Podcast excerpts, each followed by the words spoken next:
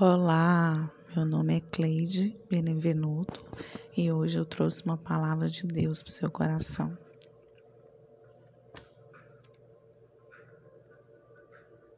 E o título da nossa palavra hoje é Renovação da Mente.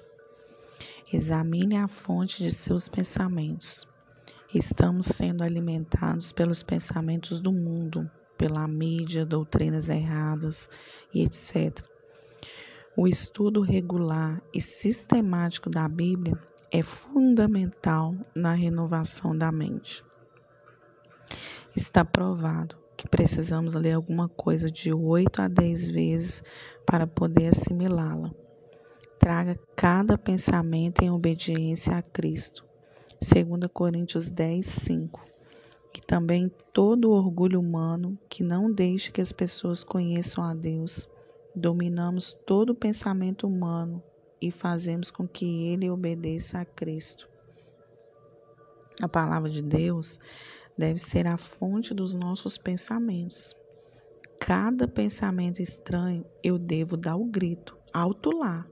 Rejeita este pensamento e o sujeito a Jesus Cristo.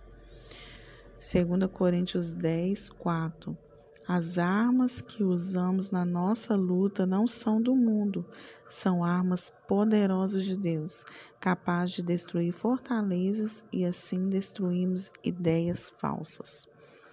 Deixe que o arrependimento tenha sua perfeita obra.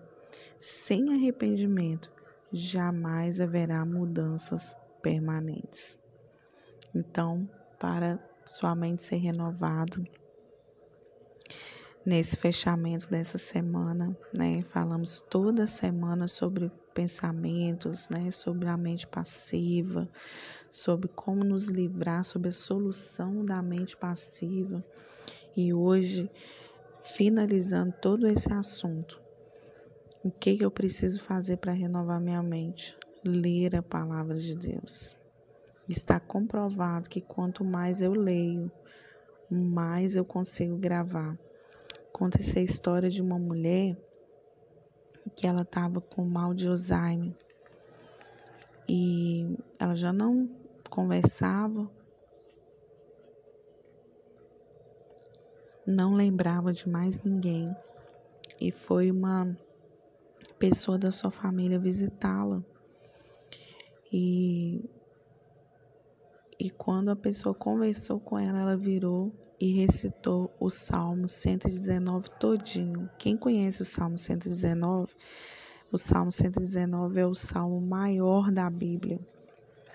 Ele tem muitos capítulos, tem muitos números, né? Não é versículo, porque o salmo ele não é versículo, são números, né?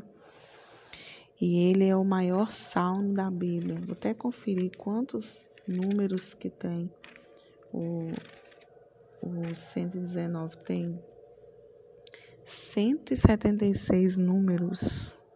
Olha que, que coisa. Ela recitou todo o Salmo 119. Por quê? O espírito dela estava conectado com o espírito de Deus.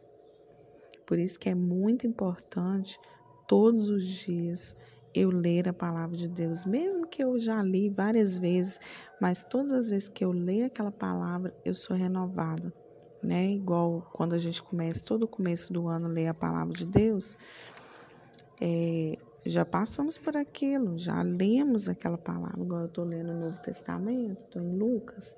Então, assim, Mateus, Marcos, Lucas, praticamente são as mesmas histórias, as mesmas palavras, mas toda vez que você lê, você tem algo novo de Deus para aprender.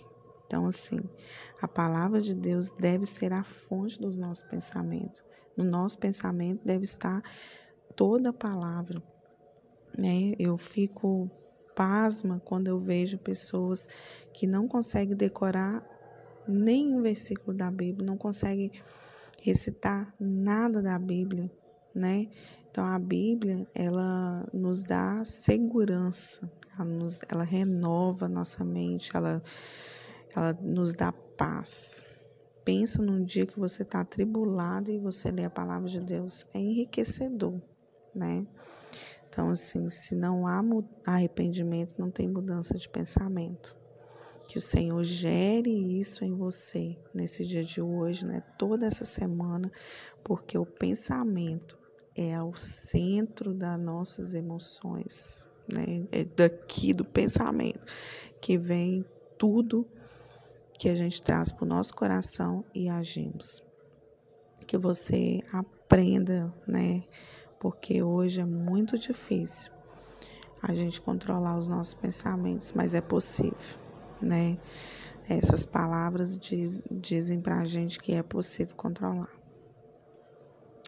Que Deus venha te abençoar e que você tenha um final de semana enriquecedor, cheio de experiências. Fique na paz.